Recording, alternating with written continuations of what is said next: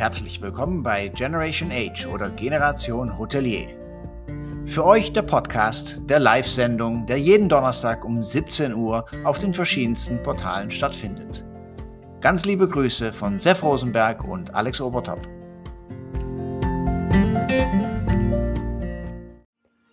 Ja, es ist soweit. Wir starten mit der Glückszahl 88 oder zweimal die 8. Äh, eine großartige Zahl. Äh, wir grüßen zweimal aus Hamburg. Äh, einmal in, äh, ich sag mal, Region Grindelhof ähm, und dann auch natürlich hier im Site Design Hotel. Und ja, Sef, du bist zu Hause, sehe ich. Äh, du hast wieder den schönen Hintergrund. Herzlich willkommen, Marco Nussbaum, Gründer, ja, vom Price Hotel, so, paar, so 13 Jahre her, aber jetzt eine ganz, ganz andere Geschichte. Hiamo AG ist die Firma, Hiamo ist der Name. Wir sind gleich gespannt, was er darüber erzählt, weil es ist natürlich in allen Nachrichten diese Woche. Ähm, aber jetzt hören wir ihn dann gleich live und erklärt uns, hey, was hat das auf sich und äh, was machen wir jetzt mit der Privathotellerie genau? Wie rollen wir das neu auf? Herzlich willkommen, lieber Marco. Vielen Dank. Ja, auch von mir. Herzlich willkommen, lieber Marco. Schön, dass du Zeit, die Zeit gefunden hast, heute mit uns oder und auch bei uns zu sein. Danke dir. Ja, vielen Dank. Ich habe auch, äh, haben wir gesagt, hier mal Cheers, ihr Lieben. Ja, Cheers. Getreu Heineken. Ach, Heineken. Ach, Sehr gut. Heineken Großartig. Cheers. Leute. Was hast, was hast, du, Opa? Hast du ein Wasser? Okay, offiziell ist es Wasser. Okay. Ja, okay. Ja, sehr gut. Ja, Prost auf dich ähm, und deinem Team natürlich, äh, Marco. Äh, weil ja, 14. Februar, äh, Valentinstag ist für dich sowieso was Besonderes, weil du da nicht zum ersten Mal was annonciert hast oder eröffnet hast, äh, gegründet hast und äh, dann hast du die Hiamo AG gegründet und nicht alleine, du bist Co-Founder. Ähm, ich habe das auch gelernt diese Woche, dass man das richtig dann auch beschreibt äh, in den äh, verschiedenen Ankündigungen, äh, dass man nicht nur Founder schreibt, nein, du bist Co-Founder, weil du hast noch äh, ja, jemand an deiner Seite, der dich, ich glaube, auf der Immobilienseite vor allem sehr unterstützt und ja, wir sind ganz gespannt. Wir lassen dich einfach mal reden. Wie geht's dir? Emotional natürlich diese Woche, aber was was geht so ab bei dir jetzt gerade? Also erstmal herzlichen Dank, dass ich bei euch sein darf. Ich habe das ja noch nie mitgemacht hier. Ähm, die 88 ist meine Glückszahl, also deswegen freue ich mich umso mehr, beziehungsweise die 8 ist meine Glückszahl so. Und deswegen freue ich mich umso mehr, dass ich die 88 besetzen darf. Ich bin also auch ganz wirsch hinterher bei meinen Telefonnummern immer die, die Achten möglichst viel zu kriegen. Mhm. Und das hat nichts damit zu tun, dass wir mal mit den Chinesen verhandelt haben, als Preis und noch zu Edison gehörte, sondern ah, das, das, das habe ich schon echt länger. Aber ich gucke dann immer, dass die Kennzeichen alle eine Acht haben. Also es bringt Glück, das ist super. Und äh, ich muss sagen, ich, ihr, ihr, macht das großartig. Also ich, mir war das gar nicht so bewusst, wie, wie super professionell das alles ist jetzt hier gerade. um, der, der, Link, den ich anklicken musste, ihr streamt, das sind 15 Portale irgendwie. Die Mucke ist super am Anfang. Schön zusammengeschnitten, das Video, Alter, das ist echt cool. Also finde ich lässig um, und äh, hätte ich so nicht erwartet. Klasse. Ist auch irgendwie eine richtige Brand geworden, euer Ding so, ne? Ja, danke. ja, es hat sich entwickelt. Mhm. Also wir sind fast auf zwei ja. Jahre schon. Also April sind wir zwei Jahre alt. Also ähm, zusammen sind ja, wir da zwei Jahre alt. Vor allen Dingen mit, mit, mit welcher Beharrlichkeit und Beständigkeit ihr das durchzieht. Also fetten Respekt. Ey. 88. Folge. Die meisten krüppeln ja nach der 20. oder 30. schon weg. Also das ist echt, äh, das ist echt super. Gratulation zu 88. Danke Dankeschön, danke dir. Das Schöne ist, dass wir auch einige ähm, äh, namhafte ähm, Kolleginnen und Kollegen irgendwie beiseite ge gebracht haben, unbewusst. Wollten wir auch nicht, aber mit 88 sind wir schon. Und ich meine, du siehst ja, wie Alex seine Haare verloren hat und ich grau geworden bin, also ist alles in Ordnung. Ja, genau. Ein bisschen Substanz muss man ja lassen bei solchen Sachen. Das ist ja, ja ganz in Ordnung. ja.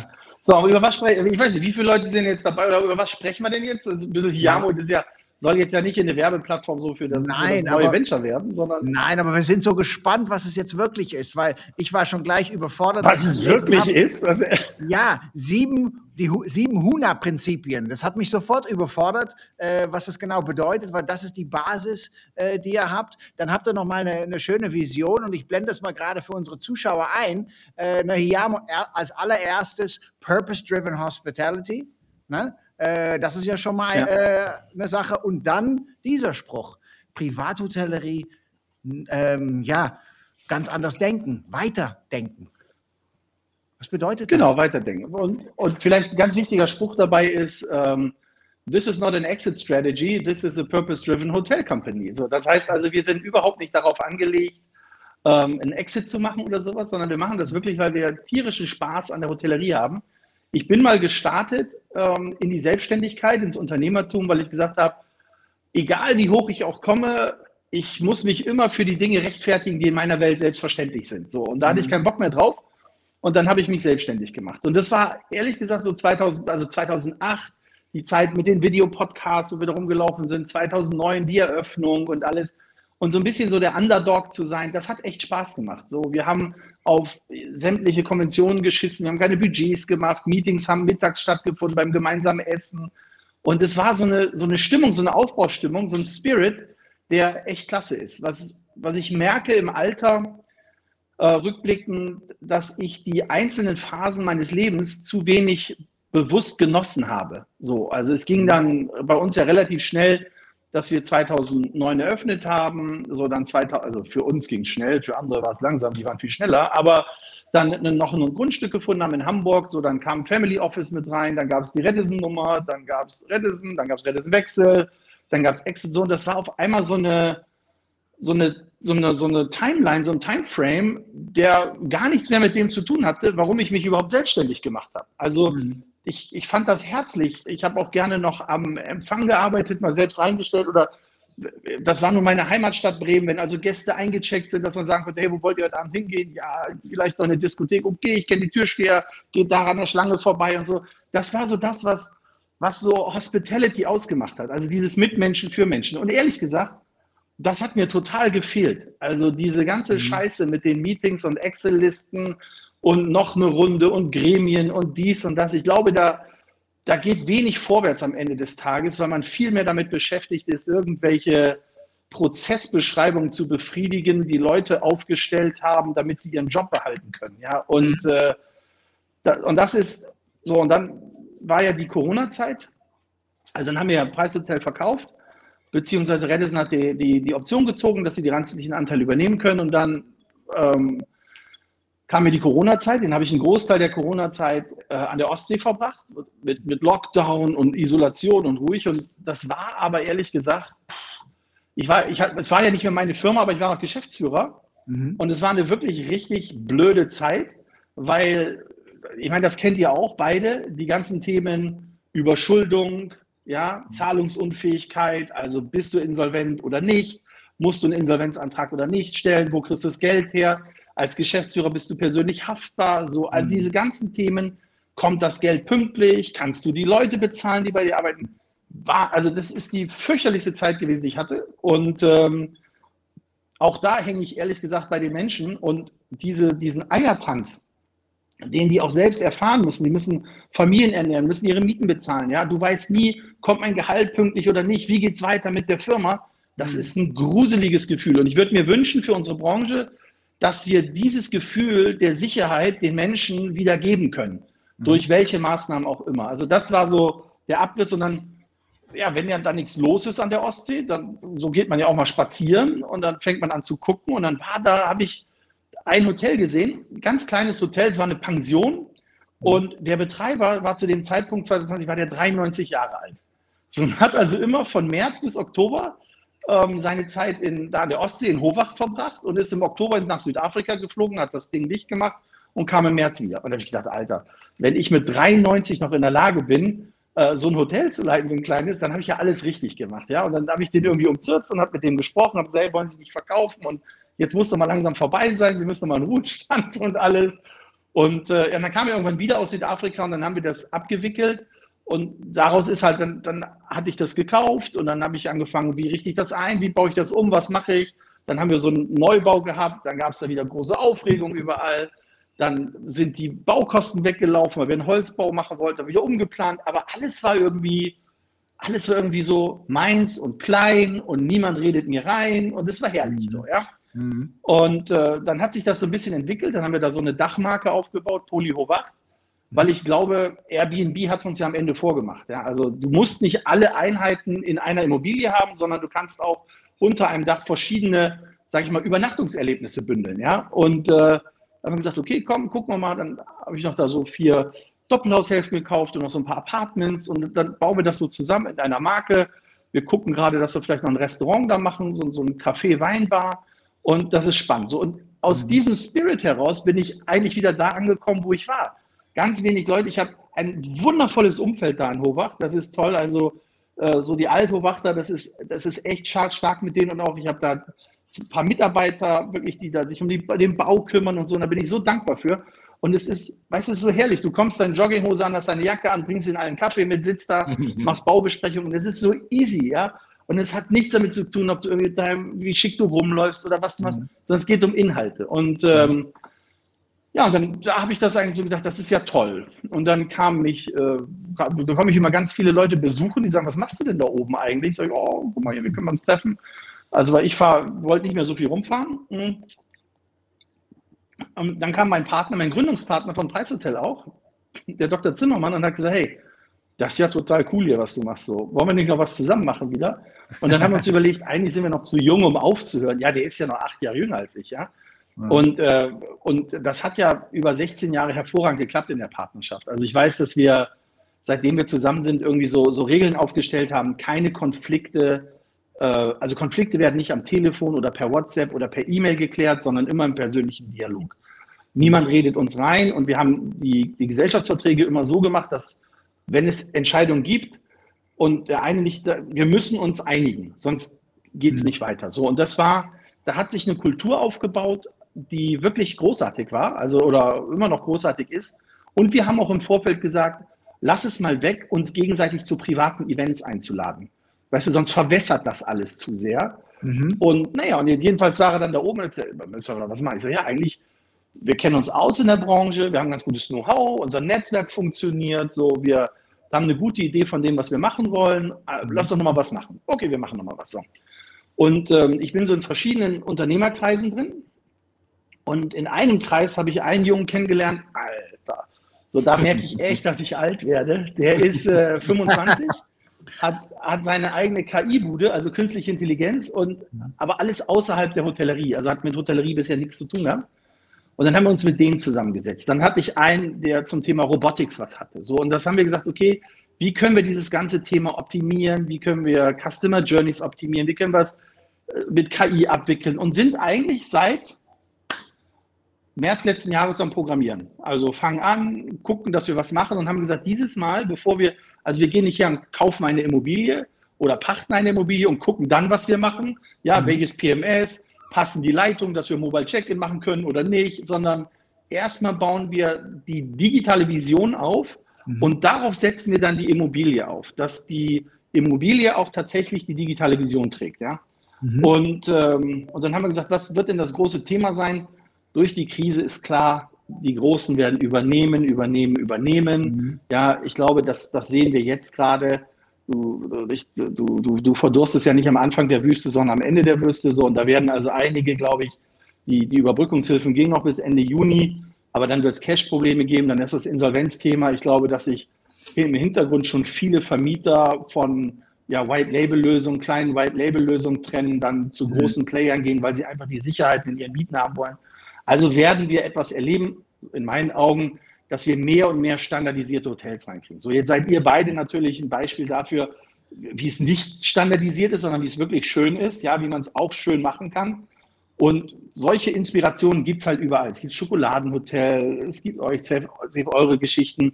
Und dann haben wir gesagt, hey, was macht denn in Deutschland Tourismus eigentlich aus? Das ist die fragmentierte Struktur, die Angebotsvielfalt, die wir haben. Niemand hat Bock nachher, dass es ist wie in Amerika, wo du die Autobahn lang fährst und dann mhm. hast du mhm. ein Brand nach dem anderen, die sind mhm. alle irgendwie identisch.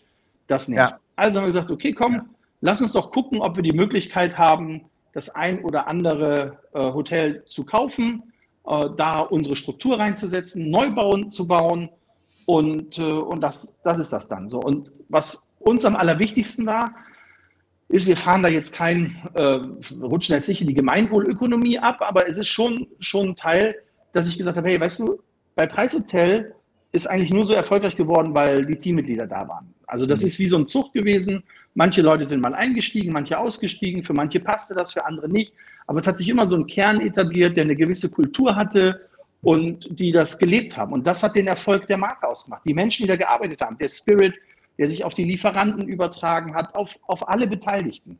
Mhm. Und die so nur, du hast ja aktuell hast du ja die Gehälter der Leute und dann hast du ja meistens gar nichts mehr. Du hast vielleicht noch ein Bonussystem, nur wir wissen selbst, dass wir gehaltlich jetzt, das wollen sie alle immer nicht hören, aber du hast ja mit den Gehältern, kannst du ja wenig Altersvorsorge betreiben. Also du kannst wenig mhm. Vermögen parallel aufbauen, das geht halt einfach nicht. Und die Menschen haben halt nur ihre Arbeitskraft, die ihnen zur Verfügung steht. Also habe ich gesagt, hey, wenn wir sowas machen, dann lass uns bitte etwas finden, dass alle am Unternehmen tatsächlich beteiligt sind. So. Und für uns ist nicht, sag ich mal, ist es jetzt nicht überlebenswichtig, jeden Prozent Profit rauszuziehen, mhm. sondern durch den Erfolg, den wir bei Preisel hatten, wollen wir auch ein Stück zurückgeben. Mhm. Also sind wir hergegangen und gesagt, wir gründen eine AG, um diese AG an die Börse zu führen. Das hört sich jetzt alles immer so ganz gewaltig an, ist es aber nicht. Ja, es gibt, äh, es gibt auch Small Decks und, und Mini-Dings, Mini wo du denkst, also es wäre für uns der Weg an die Düsseldorfer Börse, da sind Unternehmen drin wie 1, 2, 3 Fahrschule, die machen so 15 Millionen Umsatz. Du hast die DEFMA, die Deutsche Fachmarkt AG, die so eine Bewertung von 100 Millionen hat, aber auch so 15, 20 Millionen Umsatz ist. Mir mhm. geht es dabei nicht um das Thema, hey, guck mal, ich bin an der Börse, was bin ich für ein geiler Typ, sondern mir geht es darum, dass die Leute mit ihren Handys sagen können, hey, guck mal, was ist denn mein Anteil gerade wert? Wie ist denn der Kurs? Mhm. Und mit jedem Hotel, was ja dazukommt, steigt ja die Marktkapitalisierung und somit steigt auch der Wert der Aktien für, den jeweiligen, für das jeweilige Teammitglied. Ja? Und mhm. das ist einfach der Hintergrund, warum wir das machen. Und wir werden alle vom Spüler über die Haus, über die Zimmermiete, wir werden alle dran beteiligen. So. Und äh, das war so die Vision, warum wir gesagt haben, hey, jetzt gründen wir die Hiamo AG und, äh, und jeder soll daran beteiligt sein. Also ich finde das absolut. Das Monolog. Ja, nee, ist okay. Ja, nee, alles gut. Und bevor Alex jetzt nochmal einen Monolog hält, dann fange ich jetzt lieber an. Ähm, ich finde von, von der, von der, ja, Prost, von der äh, Grundidee wirklich super und wir, als du das alles erzählt hast, kam mir so die Frage, bist du The German Hotel Dream, äh, Marco? Du hast äh, angefangen quasi wie, wie wir beide, wie wir drei irgendwo im Hotel. Du hast, äh, dann hast du die Möglichkeit gehabt, Price Hotel erfolgreich äh, zu gründen, zu führen, äh, zu verkaufen. Und das war so mehr Standard, das war schön, das hat gut funktioniert. Und jetzt kommt so das i-Tüpfelchen bei dir du machst eine richtige Privathotellerie, äh, ähm, machst es mit den Mitarbeitern, finde ich super, absolut wirklich sagenhaft, weil wir reden so viel, was können wir mit Mitarbeitern machen und wir finden nie das Richtige. Und jetzt noch diese Privathotellerie in, an Orten, die keiner normalerweise hinfährt, außer in Urlaub oder so. Ist das so das i-Tüpfelchen bei dir jetzt gerade? Also ich weiß es nicht. Ja, ihr sagt so, die Karrieren sind ja ein Stück weit identisch. Also ich kann mich noch erinnern, als ich meine Ausbildung gemacht habe, da konnte man, äh, konnte, da hat man noch Geld bekommen fürs Koffertragen. Ja, ja, da wurden hm. die Gruppen haben eingecheckt. Oh, Ihr ja. kennt das, dann hast du mit Kreide Zimmernummern draufgeschrieben auf die Koffer. Ja. Zwei, genau, 2,50 Mark pro Koffer, rauf, und, rauf und 2,50 Mark wieder runter. So, ja, genau. Hatte ich das wirklich, das war super. Und dann hatte ich wirklich, ich bin dann bin dann, dann kam die irgendwie 18, 19 Uhr, dann habe ich gesagt, okay, ich mache die Koffer, damals war ich noch richtig gut im Futter. Dann habe ich die Dinger hochgetragen, dann bin ich zu meiner anderen Arbeit gefahren, wo ich als Türsteher gearbeitet habe und dann bin ich morgens wiedergekommen, habe die Koffer wieder runtergetragen, habe ich mich pennen gelegt. So, also ich habe den ganzen Quatsch ja mitgemacht. Ja, ich weiß ja, wie das ist und ich muss ehrlich sagen, mir hat das irrsinnig viel Spaß gemacht. Ich hatte überall, wofür ich sehr dankbar bin, total tolle Lehrherren und Mentoren die wahnsinnig viel in mich investiert haben, die was in mir gesehen haben, die mich haben machen lassen, die mich vor allen Dingen auch haben Fehler machen lassen. Alter Schwede, wenn ich da zurückgucke, was ich für Entscheidungen getroffen habe manchmal, da kann ich mir heute nur selber einen Helm hauen. Ja, so das ist ja Wahnsinn. Und ähm, nur das war, das ist etwas, wo ich sage, okay, so dann habe hab ich meine Ausbildung gemacht, dann hatte ich die Chance bei Astron mich zu entwickeln. Und das ging alles so. Und ich fand einfach jetzt an dem Punkt, dass ich sage, mir macht das ja irre viel Spaß. So, mir macht das Spaß, mit den Leuten zu arbeiten, mir macht das Spaß, mit, äh, mit den Gästen zu arbeiten. Und dann habe ich gesagt, komm, wir machen das jetzt und wir machen das spaßig weiter und wir gründen ein Familienunternehmen, wo uns keiner reinredet, wo wir mhm. beiden die unternehmerische Freiheit behalten mhm. und wo wir nicht auf äh, Wachstumskurs gehen, der irre ist, sondern wo wir einfach einen überschaubaren Rahmen haben, was gut funktioniert, was ein gutes mittelständisches Unternehmen ist. Und ob das jetzt die Krönung ist, weiß ich nicht, aber das ist mir persönlich sehr, sehr wichtig, auch was zurückzugeben. Also wirklich, mhm. das ist, und das meine ich auch tot ernst, das ist wirklich, das ist mir wirklich wichtig, weil das finde ich auch wichtig so. Denn wo sollen sonst Leute sich entwickeln? Wo sollen sie die Möglichkeiten haben, weiterzukommen? Wo sollen sie die mhm. Möglichkeiten haben, fürs Alter vorzusorgen? Ja. ja. Und das, das, das steckt so ein bisschen dahinter. Ja. Ja, großartig. Bei, bei, mir spielen da so viele Szenarien jetzt im Kopf. Äh, was kann man da alles machen? Aber ich sage mal ein Beispiel. Ich, ich, bin Hotelier, ich habe 25 Zimmer, ich habe ein ganz kleines, äh, schnuckliges Restaurant und ich höre jetzt von, äh, von euch und sage, oh, Privathotellerie und ihr helft uns, ihr gebt uns äh, teilweise Infrastruktur. Wäre das auch möglich, euch zu kontaktieren und sagen, hey, ich möchte mit euch zusammenarbeiten? Äh, würde das funktionieren? Nein, auf gar keinen Fall. Okay. Auf, auf, gar keinen Fall, weil C wird das kennen aus der HSMA heraus so, ein Produkt in die Hotellerie zu lancieren, da, da, das ist quasi unmöglich. So. Die ja. quatschen dich tot und dann musst du dich rechtfertigen, das funktioniert auch nicht. Wir machen für uns unsere eigenen Produkte, wir bauen unsere eigene Technik, aber ich möchte niemandem die Technik annehmen, weil dann habe ich wieder ein Gespräch, ja, warum muss das denn so sein, kann das nicht so sein?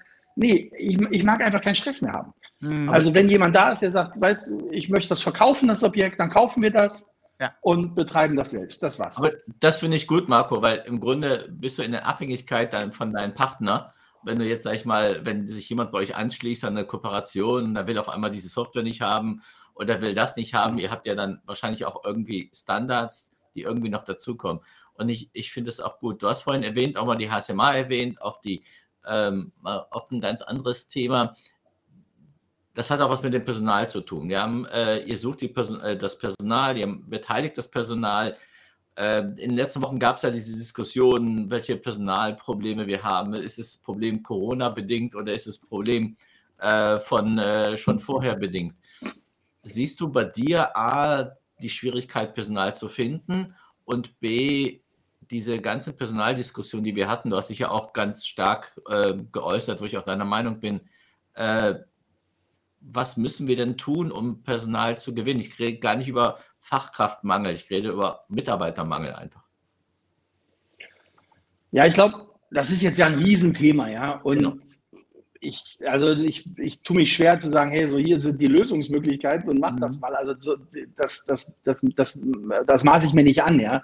Ähm, ich glaube, was, was uns gut tun würde, ist, wenn wir öfter mal den Blick über den Tellerrand hinaus machen würden, auch mit anderen. Mhm ich habe mhm. vor 10, 12 Jahren saß ich mal mit ein paar ähm, Unternehmern zusammen, ganz kleiner Kreis, und da haben wir einen vom Club of Rome gehabt. Das war total spannend, der uns über, der gesagt hat, das größte, die größte Herausforderung der westlichen Welt wird in Zukunft die Völkerwanderung sein. So.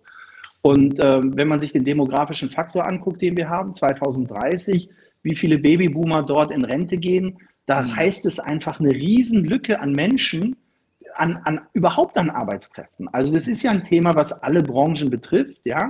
So, und dann haben wir das Thema, dass wir natürlich aus einer Wohlstandsgeneration herauskommen, dass die wenigsten sagen, oh, ich möchte Schichtdienst machen, ich möchte dies machen, Dienstleistung, ich muss jetzt für andere leisten, äh, mhm. da habe ich gar, gar keinen Bock drauf. Ich bin ja eigentlich ein YouTube-Star und eigentlich gehöre ich ja zu Germany's Next Top Model und was weiß ich nicht. Also es sind schon Herausforderungen, die, die, die, ja, aber das ist irre. Ich meine, ja.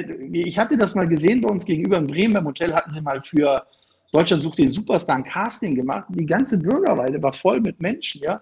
Oh, ich habe gearbeitet mein ganzes Leben, ich möchte Superstar werden. So, aber da, also ich glaube, und da kommen viele Faktoren zusammen, wo wir als Branche, denke ich, gemeinsam äh, Lösungen ableiten sollten, wie wir mhm. damit umgehen. Und mhm. ich glaube, dass diese Lösungen nicht von einer kleinen Splittergruppe irgendwie gemacht werden können. Ja, wir sind ja so zerstreut mit irgendwelchen Verbändchen und Arbeitskreischen und was weiß ich nicht alles, wo ich manchmal das Gefühl habe, da geht es mehr darum, das eigene Ego zu positionieren, als tatsächlich eine Lösung für die Branche zu finden. So. Mhm. Und äh, es macht ja auch nichts immer wieder, also es macht ja auch keinen guten, ist ja auch nicht gut, das Narrativ der Vergangenheit zu bedienen und immer zu sagen, wie schlecht alles ist, sondern wir sollten mal gucken, dass wir zusammenrücken und sagen, wie können wir weitermachen. Ich, mhm. ich wusste zum Beispiel nicht, da gibt es einen in ich glaube, Mecklenburg-Vorpommern, der, äh, der, der indische Azubis vermittelt. Äh, du wirst wahrscheinlich schon gehört haben von Markus oder sowas, aber der, der vermittelt im Jahr 1000 Azubis aus Indien nach Deutschland. Ja? Und ich mhm. glaube, das ist etwas, mhm. worüber wir uns mit auseinandersetzen wollen. Wie kriegen wir andere, andere Kulturen, wie kriegen wir andere Leute in unsere Branche rein und können das machen? Also jetzt gehen wir wieder zurück mhm. nach Amerika, schaue ich mir das an äh, da weiß ich, die Griechen haben früher die Diner gemacht, ja. So, die Inder haben die ganzen Roadside-Hotels gemacht und die Mexikaner haben die Bagel-Shops gemacht. So, das war klar.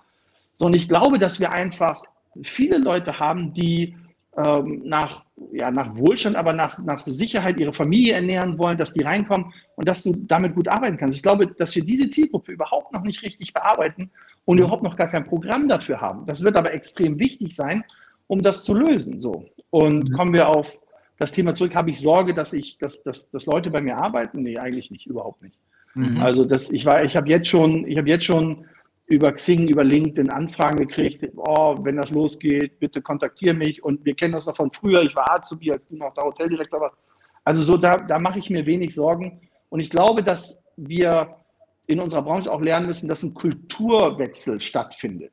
Also ja. die Unternehmenskultur, mit der ich vorher erfolgreich war, die wird heute die Leute eher abschrecken. Mhm. Und ich habe manchmal das Gefühl, dass viele nach außen gerne New Work proklamieren und neue Unternehmenskulturen alles, aber nach innen das nicht richtig leben wollen, weil das greift ja so ein bisschen ihr hierarchisches Denken an. Das ist wie mit mir, wie ich euch vorhin gesagt habe, mit meinem kleinen Sohn. Strukturen sind super, ja, aber bitte nicht für mich. Und ja. jetzt muss ich in diesen Strukturen leben, ja. Mhm. Also ich glaube, dass da auch ein, ein Mindshift stattfinden muss, sonst, sonst kriegen wir das nicht hin und dass vielleicht auch, sage ich mal, die, die Älteren, die kurz vor der Rente sind und ihre klassischen hierarchischen Strukturen können, das Bottleneck sind, damit unsere Branche mhm. erfolgreich werden kann, weil sie müssen loslassen lernen.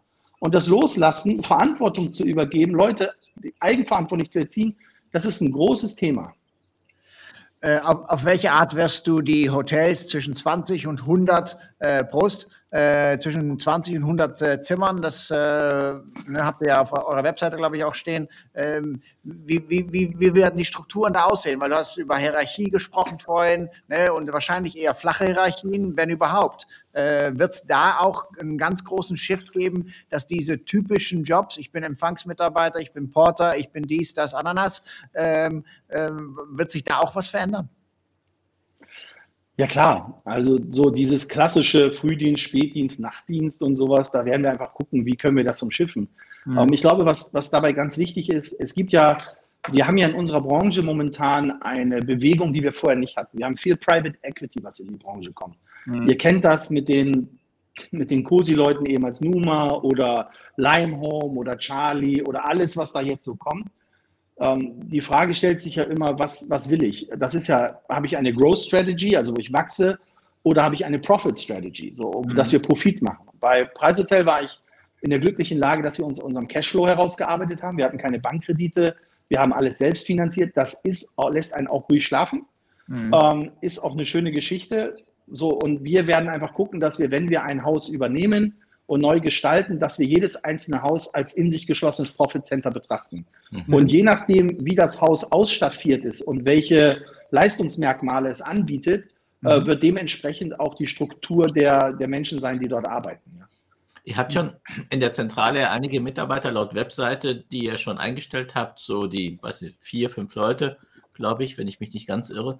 Ähm, wie groß soll dieser ich sag mal, Wasserkopf und nicht negativ gemeint, ähm, denn werden? Ja. Oder ist das, ist das so, die, ist das jetzt schon mal, das, das reicht euch erstmal und die Hotels müssen für sich selbst auch arbeiten? Also ich, probiere, ich bemühe mich natürlich, das so gering wie möglich zu halten. Also wir wollen so wenig Leute wie möglich haben tatsächlich, ähm, damit wir A, den Überblick behalten und damit der familiäre Touch auch äh, weiter mhm. am, am Leben bleibt. Warum haben wir jetzt schon so früh die paar Leute? Weil wir einfach, wie gesagt, Technik und das alles zusammenbauen. Ähm, ja, also das ist ja über künstliche Intelligenz kann ich ja steuern, das kann ich mit meinem Revenue Management System verlinken und kann sagen, so, ich merke, dass ich an den Tagen nicht ausgelastet bin, ich schiebe automatisch eine Promotion über die Social Media Kanäle, das soll alles automatisiert im Hintergrund passieren.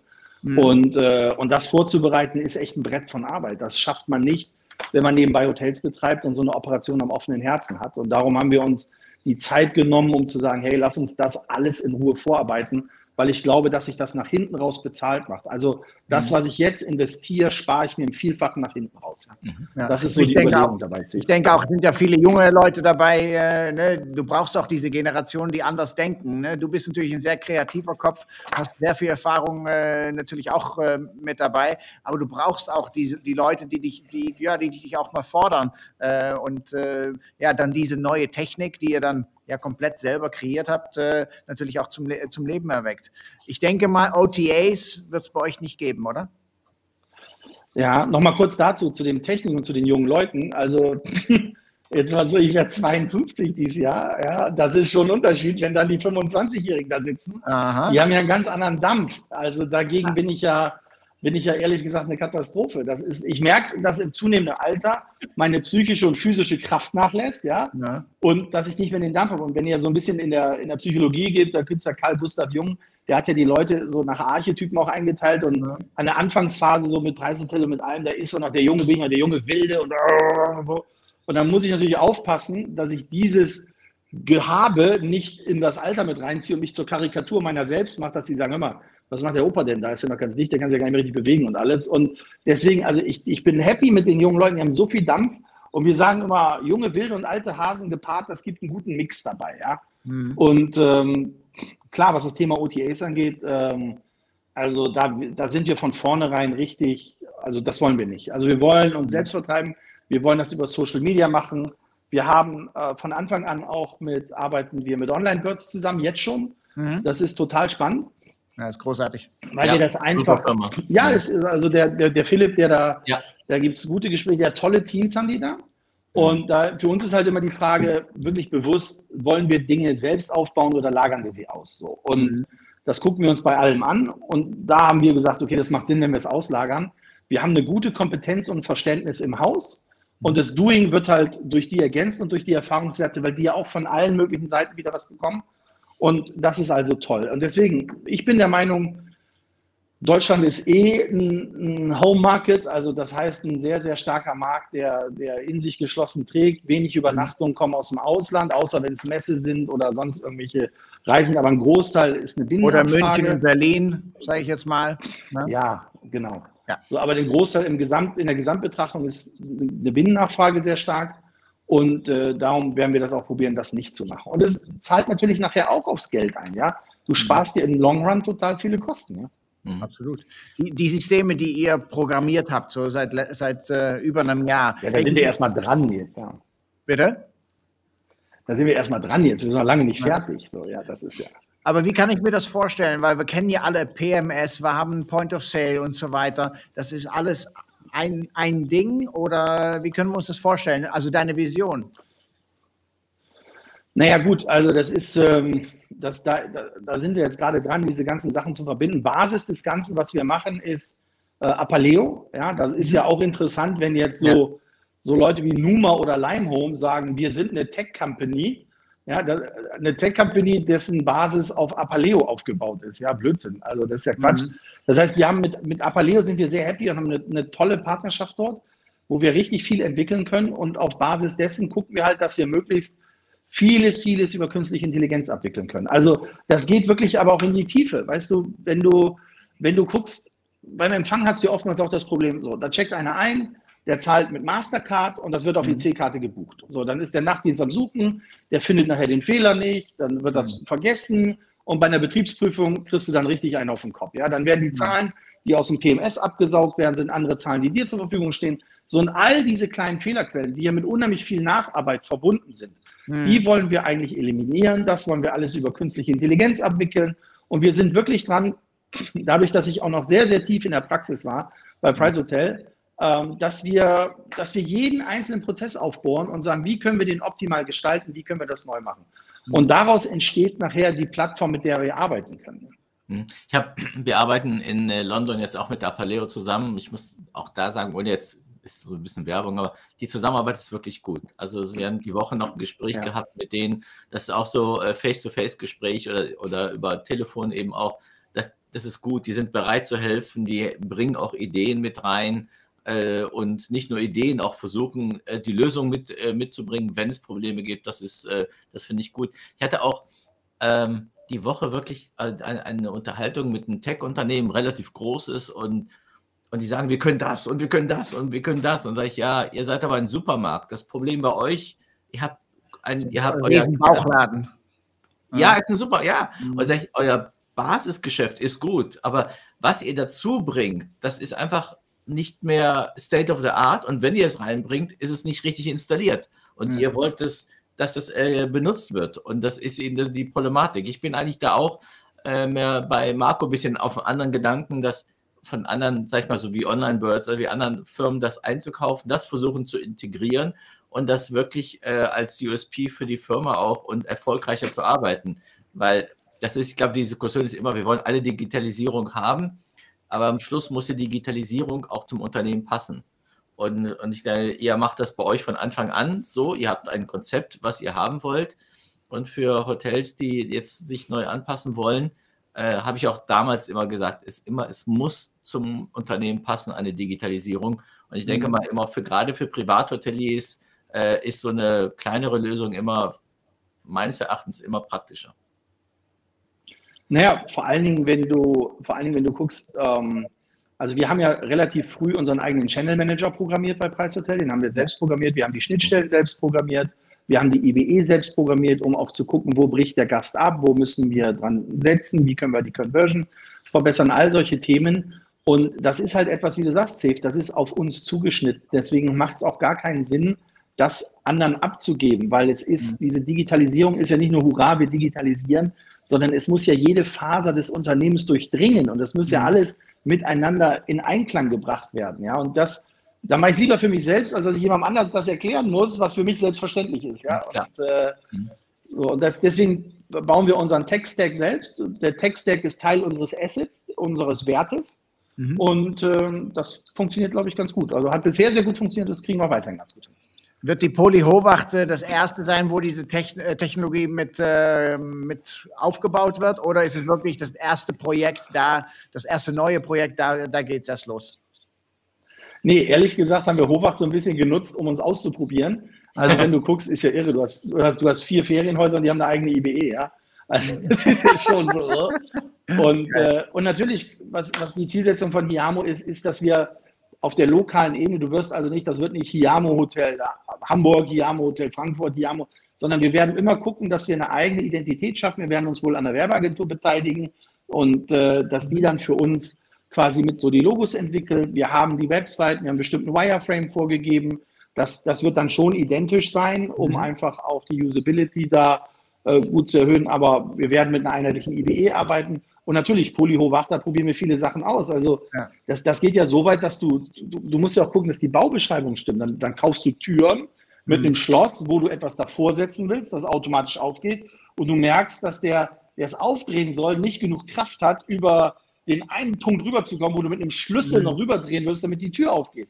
Also ja. hast du wieder das Problem, musst du jetzt die Türen neu kaufen oder nicht? Und das sind alles so kleine Sachen, die wir jetzt halt dort ausprobieren. Wenn das nicht klappt, mhm. kannst du dem Gast eine Flasche Sekt geben und die sind alle im Urlaubsmod.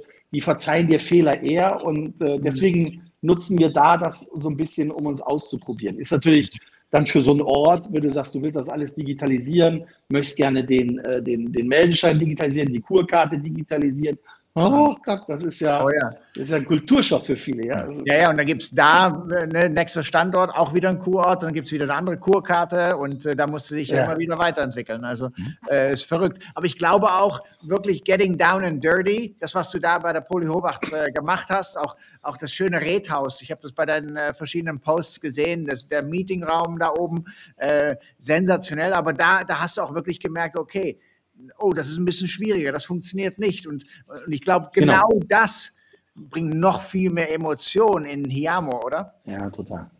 Total, Aber das ist ja das, woraus es kommt. Ja, hm. ja. Ich meine, ihr habt ja dann auch, das ist eben Privathotellerie und das ist in einem schönen Ort. Das sind ja, sag ich mal, eins und eins macht da zwei. Also ihr habt eine, eine schöne Location. Ihr habt, eins und äh, macht drei dann, Chef. Ja, sogar, ja, bei den Holländern schon. Und dann hast du dann ähm, dann hast du ganz viel, was, was eigentlich stimmig ist. Dann das Personalprogramm, äh, äh, was ihr dann habt und, und alles stimmt. Also es ist nicht mehr dieses Old Fashion und es ist mhm. Privathotellerie und ich finde das immer noch in Deutschland ein sehr äh, starker Aspekt, äh, die Privathotellerie. Das siehst du auch mit den schöneren Hotels, die du in Deutschland hast. Das sind viele Privathotels die, äh, die natürlich dann diese Standards nicht haben, wo die Toilette links ist und der Föhn ist rechts oben und der Safe muss irgendwie, ähm, weiß nicht, äh, in der Schublade sein.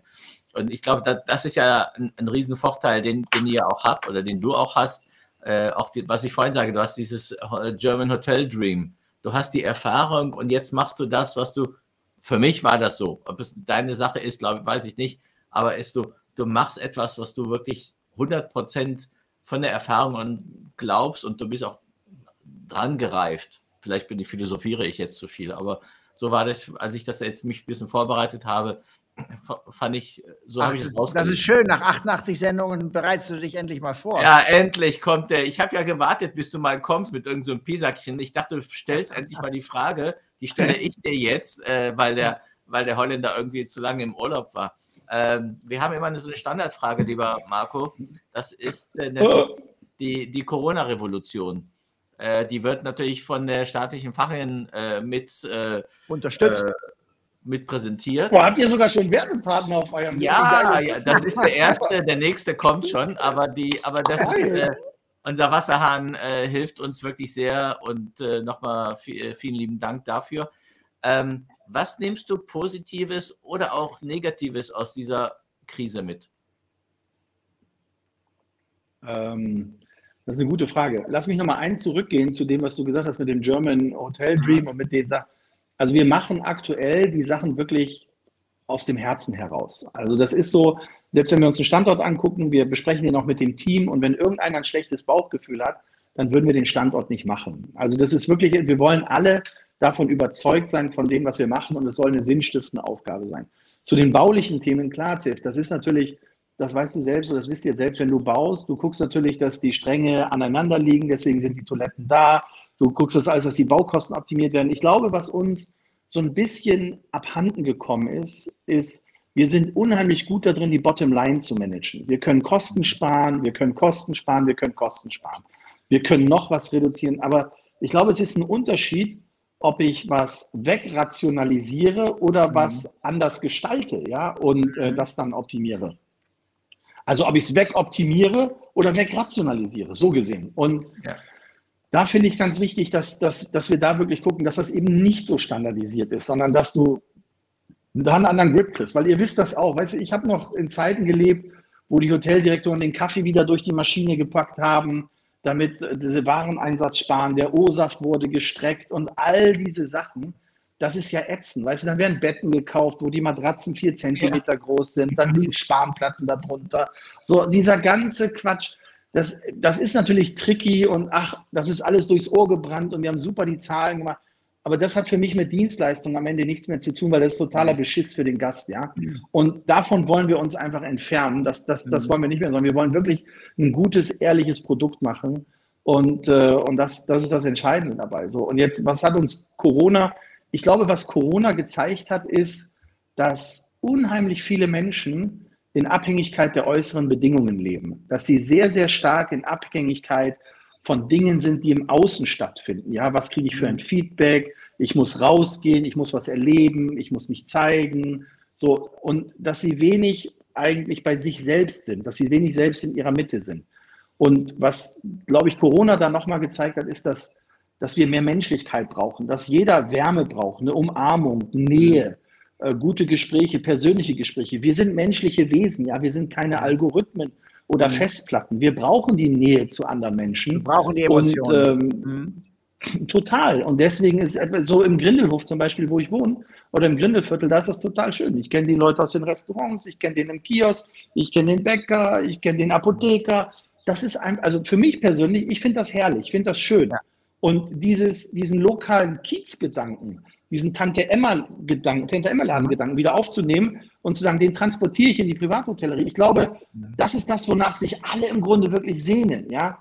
Und äh, das ist, glaube ich, das Gute, was uns Corona gebracht hat, dass wir viel, viel bewusster in Zukunft reisen werden, sinnstiftendere Tätigkeiten durchführen werden, viel achtsamer mit uns selbst, mit unserer Umwelt sind. Und das ist eine sehr, sehr gute Entwicklung. Ja. Kann, kann, ich noch eine Frage dazu setzen, Marco? Ja, klar. Bist du von in dieser Zeit von jemandem sehr enttäuscht oder auch sehr äh, positiv überrascht ge gewesen? Du brauchst keine ähm, Namen nennen. Nee, keine Namen, bitte keine Namen. Nee, nee, nein, nein, nein, nein, nein, nee, nee, nee, das ist schon Ja, jetzt will ich mal so richtig ein Dissen. einmal den Rosenberg und den Alex, einmal. Nee, Quatsch, nee, nee. Nee, ähm, also ich finde, also ich persönlich habe in dieser Zeit extrem viel Menschlichkeit erfahren. Also mhm. wirklich ähm, viel Zuvorkommnis.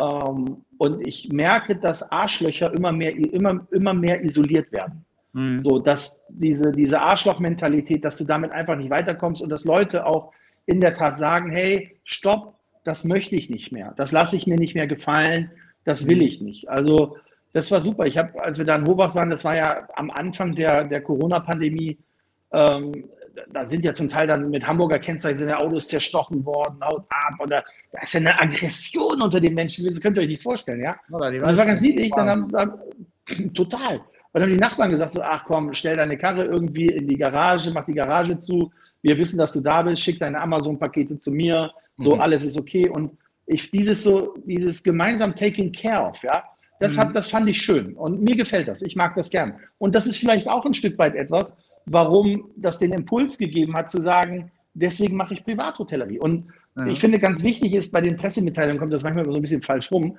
Das heißt ja nicht, dass wir Privathotellerie jetzt neu denken oder wir sind das Maß aller Dinge. Das ist der totale Blödsinn. Ja. Es gibt wahnsinnig erfolgreiche Privathoteliers. Leider ja. Gottes lesen wir zu wenig davon. Leider Gottes kriegen wir zu wenig davon mit. Also ich kenne eine ganze Menge, wo ich sage, was für tolle Unternehmer, zum Teil über Generationen hinweg schon, ja, und, äh, und wir wollen einfach ein Stück weit dazu beitragen, dass Hotel, Privathotellerie was Tolles ist und dass Leute vielleicht auch sagen, hey, es macht wieder Sinn, in der Hotellerie zu arbeiten. Also das ist auch so der Hintergrund. Es ist nicht, dass wir jetzt sagen, so, wir kommen zu einem total neuen Konzept, ja, und alles andere scheiße. Also aber ich glaube, wir gucken uns eher was anderes ab, so, ja.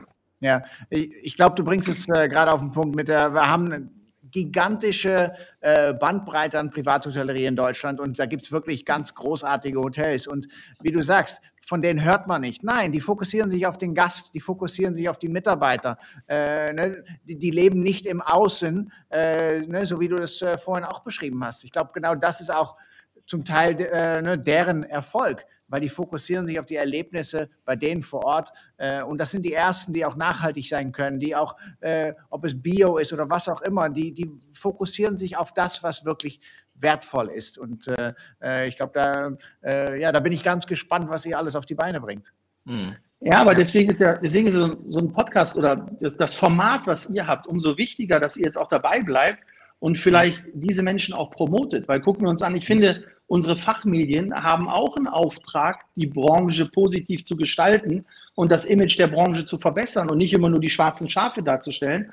Ja. Und wenn ich mir Veranstaltungen angucke, wie Hotelier des Jahres oder sowas, ja, wo sind denn die Privathotellerie, wo sind denn die, die über Jahre hinweg ordentlich ein mittelständisches Unternehmen aufgebaut haben? Und ja. da mir fallen da ganz viele ein, die ich mir gerne wünschen würde, dass die auch eine gewisse Form der Anerkennung für, ihr, für, ihr, für ihre Leistung bekommen mhm. und für ihr Lebenswerk und sowas. Ja, ja. ja ich glaube, wir bekommen auch wirklich dieses Jahr äh, eine Person, sage ich jetzt mal, als Hotelier des Jahres, äh, die wirklich beispielhaft sein wird. Ich will nicht zu tief darauf eingreifen, aber das ist, glaube ich, auch Privathotellerie. Also das ist das Gefühl, was ich habe und äh, die Person hat es auf jeden Fall verdient. Also schauen wir mal. Komm mal, du weißt es doch schon, wer es ist jetzt. Oder? Ist naja, so schwer ja. wird es wahrscheinlich nicht sein zu erreichen. Nein, aber es ist erraten, die Person, die es auch verdient und äh, da freue ich mich drüber. Aber da kann noch viel, viel mehr und äh, danke für deinen Impuls, äh, dass wir noch mehr Privathoteliers äh, auch bei uns äh, hier in die Sendung holen. in zwei Wochen haben wir eine Privathoteliere, nenne ich es jetzt einfach mal. Ähm, und äh, ja, wir haben sogar einen Schweizer Gast äh, in, äh, in vier Wochen. Ähm, also äh, von Bin daher. Dann brauchen ja, wir eineinhalb also, das darfst Stunden. Du noch nicht sagen. Reden. Alex, dann brauchen Bitte? wir eineinhalb Stunden. Das dauert ein bisschen langsamer dann, diese Unterhaltung mit den Schweizern. also, sei mal nett, mein Lieber. Nee, nett ist nicht meine Naturalität. Nee, das, das weiß ich. Ich probiere es ja seit 88 Sendungen irgendwie in ja. die reinzupreschen. Aber äh, Marco, hast du eine Frage an uns? Das ist eine unserer Standardsfragen, die wir weitergeben. Achso, was war denn die Motivation, dass ihr das aufgebaut habt hier, was ihr macht? Die Motivation war, äh, uns auszutauschen, äh, Best Practices äh, vielleicht von den verschiedensten Kollegen äh, ähm, herbeizuführen und das gleich auch publik zu machen, dass, äh, dass alle davon äh, partizipieren können, unser Netzwerk zur gleichen Zeit vergrößern. Äh, Sef hat Gäste reingebracht, ich habe Gäste reingebracht ähm, und einfach Freude dran haben, sich auszutauschen und ähm, da nicht in groß in Wertung zu gehen, einfach das zu schätzen, was jeder Einzelne macht und äh, ja, die erste Idee war, nur einen Podcast zu machen. Und da habe ich zu Sef gesagt, ja, finde ich cool, aber lass uns gleich live aufzeichnen und gleich mit Video, weil dann haben wir, äh, ich sag mal, das große Produkt, äh, die Videoaufzeichnung mit Audio und wir können da noch so viel äh, weiter draus machen. Und ähm, Ja, da fehlt ein bisschen die Zeit für, ne, die Schnipsel alle rauszuschneiden, aber äh, genau das ist es, wirklich äh, zu informieren, äh, zu hinterfragen, äh, aber auch ein bisschen Spaß zu haben. Es war, war, auch eine Sache, dass wir damals in so einer Situation waren, dass wir überhaupt nicht wussten, was passiert, wie mhm. passiert. Mhm. Ich nannte, wir nannten das damals immer dieses mentale Problem bei Corona. Äh, dann äh, kam das, das erste Gespräch, dann hatten wir, glaube ich, im zweiten oder dritten Gespräch den Markus Lute. Mhm. Und dann, dann hat sich das so wirklich mit Markus Fränkle und Markus Lute und dann haben wir wirklich ein paar, Holger Boddendorf war dabei aus Sylt und, und ja. dann war da ein Flow drin und wir haben über viele Themen auch gesprochen, haben immer versucht, auch positiv zu sein, waren, glaube ich, auch nie richtig böse. Äh, na gut, Alex war manchmal ein bisschen sehr böse, aber es war so dieses, das war wirklich äh, so, es hat gut funktioniert und die Chemie war ganz gut ähm, und ja. auch die Gäste, die haben, die fanden das, das war auch dieses, haben das gesagt, was sie wollten. Wir reden jetzt nicht über böse Themen, das ist auch, ähm, auch nicht so, äh, nicht so wichtig. Ich denke mal, es macht vor allem Alex und mir macht es sehr, sehr viel Spaß, äh, das zu machen. Mhm. Und äh, dadurch müssen wir auch da sagen, äh, entstand wirklich eine sehr gute Freundschaft zwischen Alex und mir. Ja. Äh, auch wenn es am Bildschirm nicht mehr nicht so immer rüberkommt, aber es ist schon eine, eine sehr gute Freundschaft äh, und wenn, wenn das so ist äh, und es macht Spaß und wir informieren auch auf einer ganz anderen, nicht journalistischen Art und Weise. Mhm. Wir, wir informieren das, was uns interessiert, was wir auch denken, dass mhm. unsere Kolleginnen und Kollegen das auch interessiert. Und wir wollen selber auch lernen, weil genau unsere Gesprächspartner oder das, was Sef sagt oder unser Gesprächspartner, ne, das sind alles wieder neue Informationen. Wie machen wir es jetzt gerade? Weil wir hatten so viel hoch, äh, hoch und runter in, in, in den letzten zwei Jahren. Und jeder hat die Situation anders eingeschätzt oder anders mit den Situationen umgegangen. Äh, und es war einfach auch lehrreich, äh, das, das ein oder andere zu hören, was, äh, was die anderen und was die Kollegen äh, so machen. Also von daher, ähm, ja, es, äh, es, war so ein 360-Grad-Paket für uns. Äh, und man Marco, hat auch Zeit. Marco, kennst du das Pilates-Syndrom? Ja. Wie, so, wie Pilates-Syndrom? Ja. Nee. Das war nach dem zweiten Lockdown, als, die, als äh, die, äh, unsere Kolleginnen und Kollegen wieder ins, ins, ins Hotel gekommen sind. Manche, manche. Manche, die, nicht alle. Manche. Manche, okay. Und dann haben wir gesagt, ja, holt mal die Gläser, holt mal das. Und dann haben wir dann gesagt, ah, wir wissen nicht, äh, äh wo waren denn nochmal die Gläser? Die haben 20 Jahre im Unternehmen gearbeitet. Und er sagt, könnt ihr am Dienstag arbeiten können? Wir äh, fangen jetzt an. Nee, am Dienstag habe ich Pilates und am, und am Mittwoch, ja, da habe ich Yoga und am Donnerstag habe ich Fitness. Also es war so dieses. Und am Freitag fahre ich mit meinem Wohnwagen an die Ostsee. Das, hat, das hatten wir Schön. auch. Das, hat, das hatten wir wirklich. Das ja. hatten wir wirklich. Guter Typ. Ja. ja. Und äh, ja, war eine Mitarbeiterin von mir. Da habe ich gesagt, können Sie mal äh, arbeiten kommen? Nee, ich bin mit dem Wohnwagen unterwegs. Ich, okay. Ja. Und, und, dann, nee, auch nicht, da bin ich woanders. Es war wirklich, diese Erfahrung, die wir gemacht haben in dieser Zeit, auch in diesen Talks, das war wirklich sehr, sehr schön. Sag mal, äh, wenn wir noch eine Frage, wie seht ihr denn die Vier-Tage-Woche? Da war ja die Frage, ja. Ich fange mal an. Ich, ja. ich finde die, die Grundidee finde ich super, aber ich habe wirklich nichts dagegen. Ich habe nur einen großen Gedanken und da soll mich mal wirklich jeder korrigieren. Wir haben jetzt schon Probleme, Mitarbeiter zu bekommen, generell.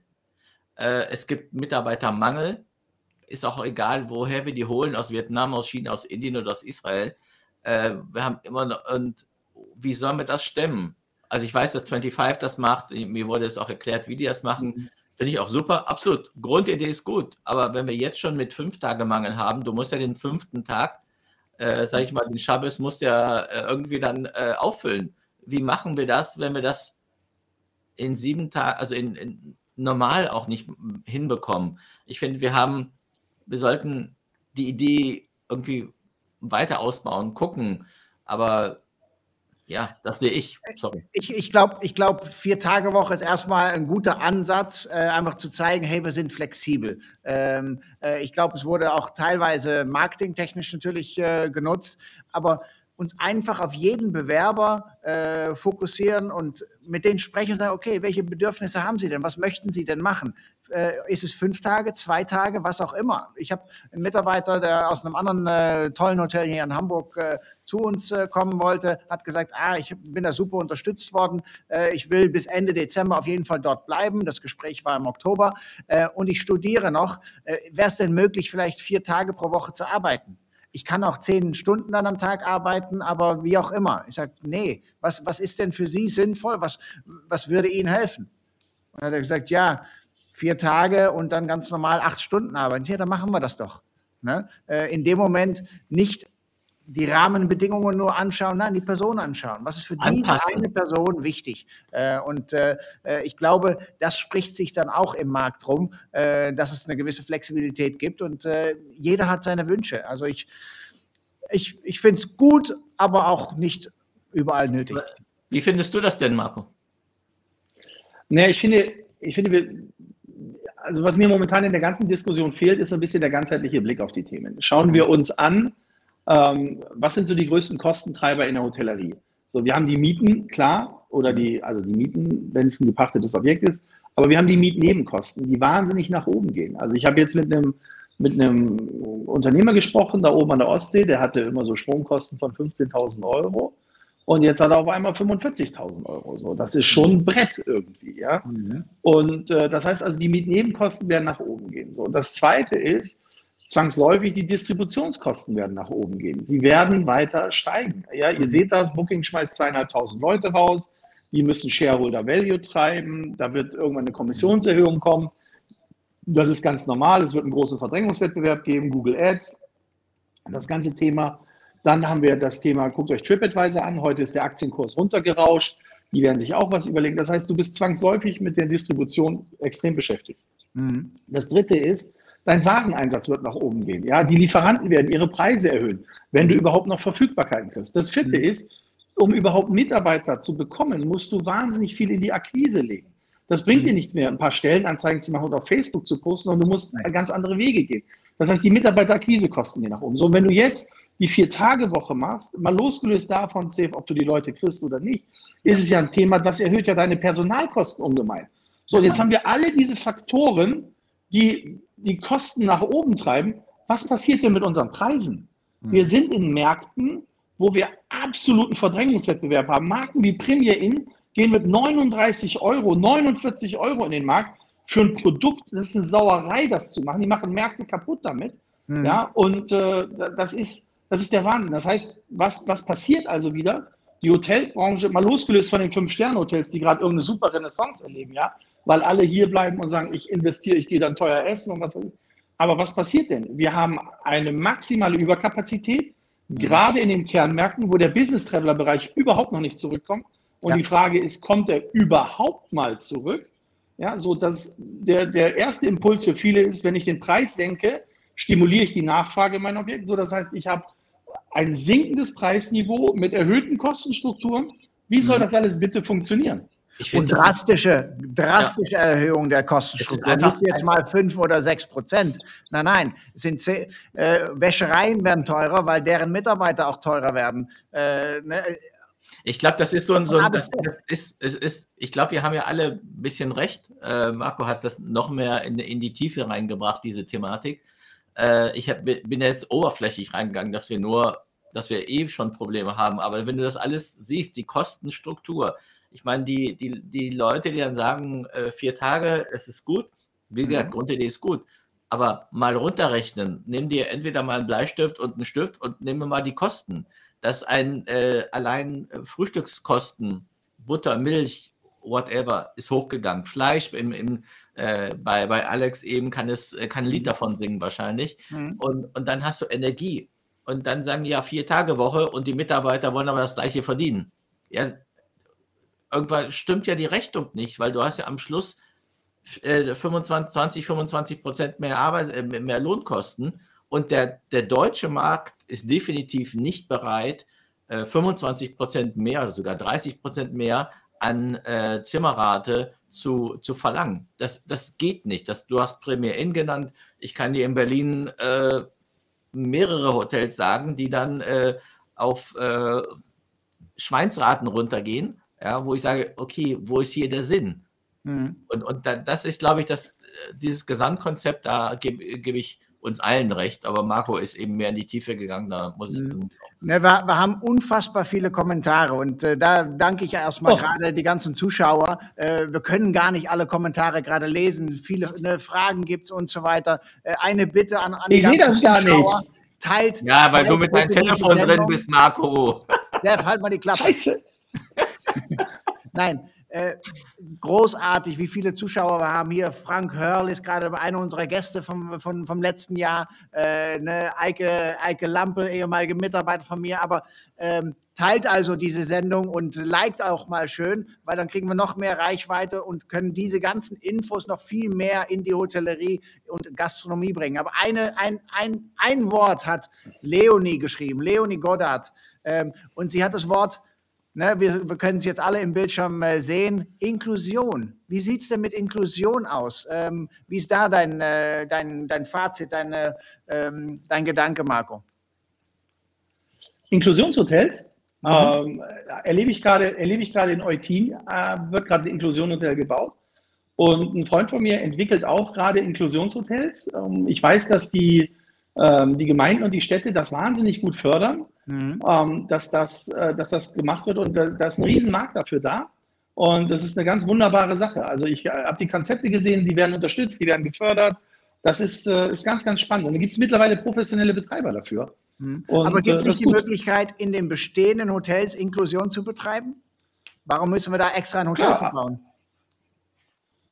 Ganz ehrlich, da habe ich mir, also mein erstes Hotel wird irgendwie 2024 aufmachen, da werde ich mir Gedanken darüber machen, aber da habe ich mir aktuell noch gar keine Gedanken drüber gemacht. Ja. Ja. Das ist, äh, aber es ist ein spannendes Thema, ja. Absolut, absolut. Nee, das werden wir Deshalb mal. sind da, noch, sind, da noch, sind da noch mehr Fragen da. Also das ah ist ja, ja, warte, ich, äh, ich gucke mal gerade drauf, äh, was wir hier alles haben. Also ganz viele Kommentare. Aber was Ähm, wegen den, wegen den äh, OTAs ähm, eine Frage.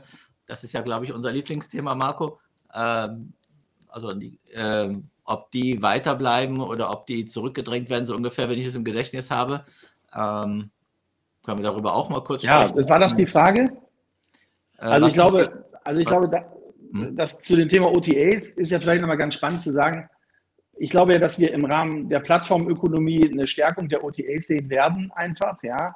Ähm, ich glaube, dass es, dass die Marken der Hotellerie, die, die Hotelmarken eher, äh, eher zweitrangig werden. Also wenn man sich das anschaut bei, bei Booking oder sowas, da suchen ja nur die allerwenigsten tatsächlich nach einer Marke, sondern Ja. was sind die drei Faktoren, wonach ich suche? Preis, Lage, Review.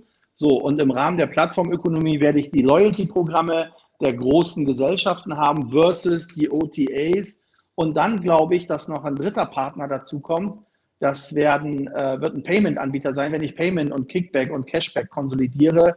Mhm. Ähm, und das mache, da gibt es momentan wahnsinnig gute Startups, die das regeln. Eins davon ist Fans, sollte man sich mal angucken, fanz.io, das ist richtig geil. Und, ähm, und daher glaube ich, dass die OTAs weiter wachsen werden, weil sie einfach auch die Strukturen haben. Und äh, das passt. Jetzt muss man auch ganz ehrlich sein, wir haben natürlich relativ viel Geld in die Technik und alles investiert. Das kann nicht jeder, ja.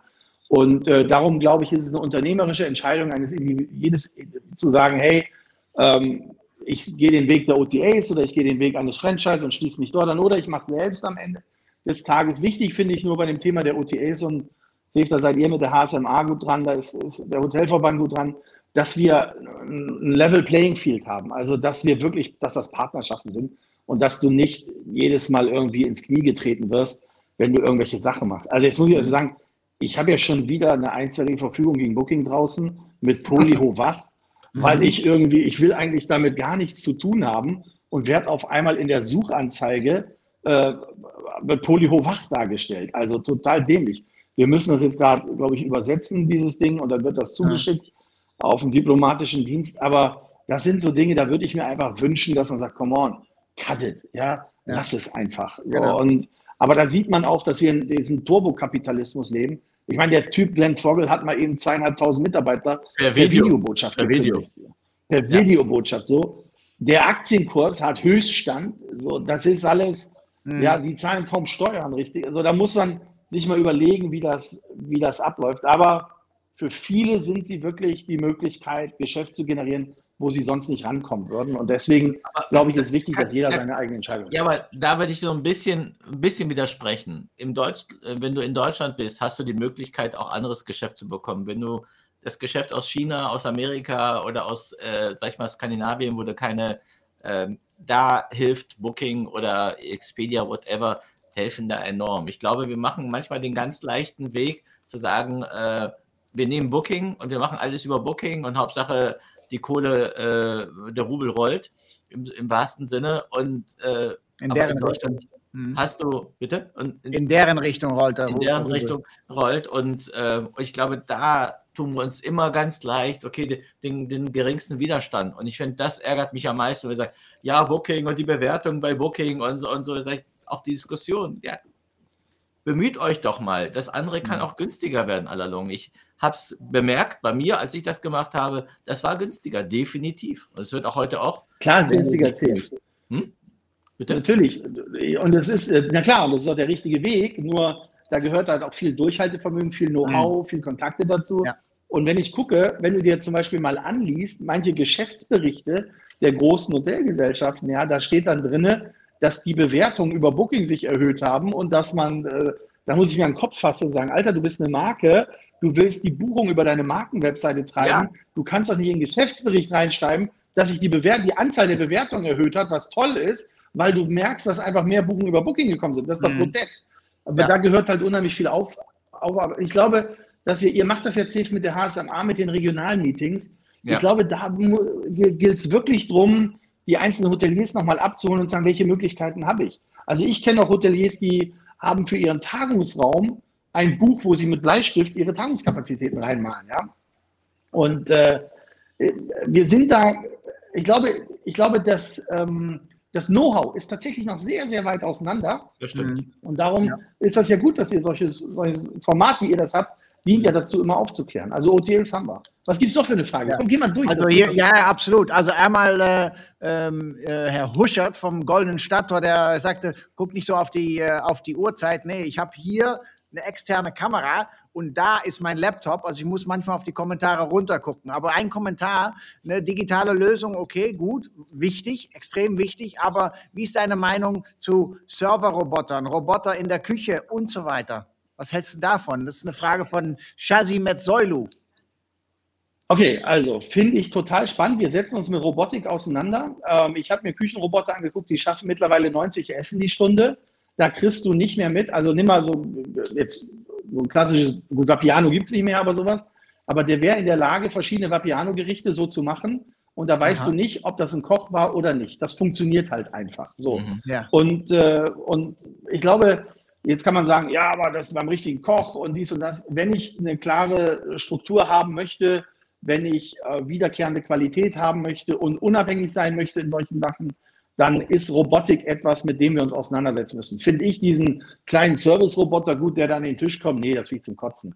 Also, sorry, das ist meine Meinung. Das finde ich jetzt ja. nicht wirklich klasse. Ja? Glaube ich auch. Aber es gibt Robotik-Themen auch in der Küche oder auch zum Beispiel in der Lagerverwaltung, also wir, insbesondere Lagerverwaltung, setzen uns mit auseinander, Aha. dass wenn Wäsche kommt, dass ein Roboterarm das eintütet, dann wird genau, also das, da gibt es wahnsinnig viele Möglichkeiten.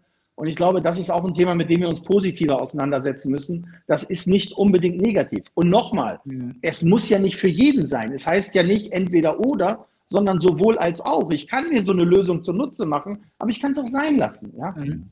Ja, ja, manche Sachen sind auch äh, ne, für, für manchen einfach zu große Investitionen. Ne? Ich sage mal, man könnte mit einem RFID-Chip äh, je, ne, jedes Wäschestück, äh, ähm, sage ich jetzt mal, äh, chippen und dadurch die Kontrolle haben, aber äh, ist die Investition es wert? Es hängt dann natürlich auch wieder vom, äh, von der Wäschereilieferung wieder ab. Okay, funktioniert es, aber nicht jeder mit 20, 30 Zimmern kann sich so, so eine Technologie vielleicht leisten. Nein, und die Frage ist ja auch immer, ich muss ja auch aufpassen, dass ich mir nicht eine Technologie ins Haus hole, die mhm. dann über, sage ich mal, über Serviceverträge oder über eine gesamte Laufzeit der Verträge mich da ein Hemd weiter, Hemd weiter flexibel sein. Wir erinnern uns alle noch an PayTV, ja, wo wir die ja. PayTV-Provider hatten. Ja. ja, mit den, mit den, so, die haben die Fernseher zur Verfügung gestellt, die haben die Infrastruktur zur Verfügung gestellt und dann kamst du aber nachher nicht aus den Verträgen raus, als Internet da war. Mhm. Ihr kennt alle noch WLAN über Swisscom. Ja, die haben ja. die Infrastruktur zur Verfügung gestellt und irgendwann war, haben die Gäste gesagt, ich möchte aber kostenfreies WLAN haben.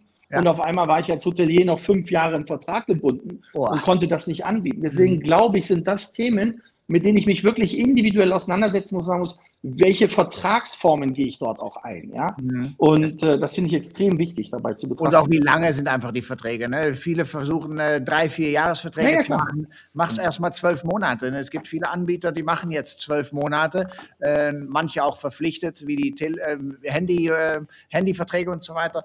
Ähm, aber man will ja auch erstmal mit den ganzen Produkten klarkommen und wenn es nicht funktioniert, dann soll man auch flexibel sein und schnell wieder auf was anderes äh, umzusteigen. Da, genau, und da, da geht es aber nochmal zurück auf, auch auf die, auf die Sache, was brauche ich wirklich? Und dann gucken und dann die Recherche machen, muss ich dann einen Jahres-, Zwei-, Jahres-, Drei-Jahres-Vertrag machen. Wir haben hier eine, eine, noch eine Frage vom André. Äh, äh, wie motivieren Claude, Claude wir, mhm. ja, wie motivieren wir abgewanderte Mitarbeiter wieder zurückzuholen? Tja, wenn wir das wüssten. Äh, Marco, hast du da äh, eine Aspirin oder wie machst du das? Also, also ich glaube, ich glaube, dass ähm, ich glaube, es gibt, gibt eine große Mehr, die sich komplett durch Leadership und Führung zieht. Das heißt, das Thema, wie motiviere ich meine Mitarbeiter? Das mhm. finde ich schon mal ist der größte Quatsch, den es gibt. Wir haben, alle Leute, die ich gesehen habe, haben wirklich eine Grundmotivation, in der Hotellerie und in der Branche zu arbeiten. Das sind super Leute und die werden mit Kusshand in jeder anderen Branche genommen. So. Ja, die Aufgabe von mir als Führungskraft und als Unternehmer ist es, niemanden zu motivieren, aber ihm ein Arbeitsumfeld zu geben, was ihn nicht demotiviert. Ja? Und ich glaube, das ist das größte Problem, was wir haben. Wir haben motivierte Leute und schaffen die in ein Arbeitsumfeld, mhm. was sie demotiviert. Und dann gucken wir mit Motivationsmaßnahmen die ehemals motivierten Leute, die jetzt demotiviert sind, durch unsere Unternehmensstrukturen wieder zu motivieren. Das ist doch total ja. grotesk. So, und ich glaube, das mhm. ist ein Riesenthema. Und, und da wird auch was, gesagt, das ist, die machen ja? einen schlechten Job. Nein, die machen keinen schlechten Job. Wir haben was falsch gemacht, äh, uns nicht um die Mitarbeiter und deren Umfeld zu kümmern. Ne? Weil wir stellen ja jemand ein, sind von dieser Person überzeugt ne? und dann auf einmal wird die Performance weniger und schauen immer nur den Mitarbeiter an, dass deren Performance, nein, nein, wir müssen in den Spiegel gucken, was können wir besser machen, was haben wir vielleicht falsch gemacht. Aber wir können auch gucken, so, was, was, was die Leute von uns erwarten als Führungskräfte. Wir können ja nicht sagen, wir erwarten nur, nur was von, von den Mitarbeitern, die im Service in der Küche stehen. Was erwarten die von uns? Ich glaube, da ist auch bei, bei einigen Unternehmen, dass da auch manchmal eine Struktur fehlt und die Leute wollen einfach auch eine strukturierte Arbeit, einen strukturierten Arbeitsplatz haben und auch Ansagen haben und nicht, ach, der hat gesoffen, ist egal. Ach, der hat eine Flasche Champagner ge äh, geklaut. Na, vielleicht kriegt er eine Abmahnung, soll, kann er nach Hause gehen. Und ich finde, das ist so, das habe ich so gelernt, die Leute wollen schon eine Struktur haben, wollen frei arbeiten, mhm. aber mit einem Frame drin, mit einem Rahmen, wo sie wissen, was sie machen können. Wenn wir zu, zu frei sind, zu, zu freiwillig sind, da ist es für ein Unternehmen auch nicht gut. Und ich glaube, wir müssen uns an der eigene Nase äh, fassen. Aber du wolltest noch was sagen, Marco.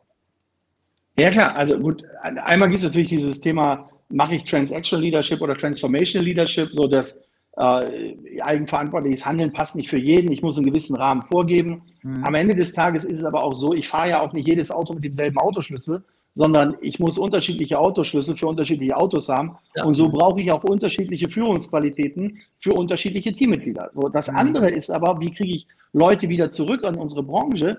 Ich glaube, ganz wichtig ist zu verstehen, dass nicht das, was wir über unsere Branche erzählen und, und über uns als Unternehmen erzählen, wichtig ist, sondern das, was die Leute über uns erzählen, das ist das Allerwichtige.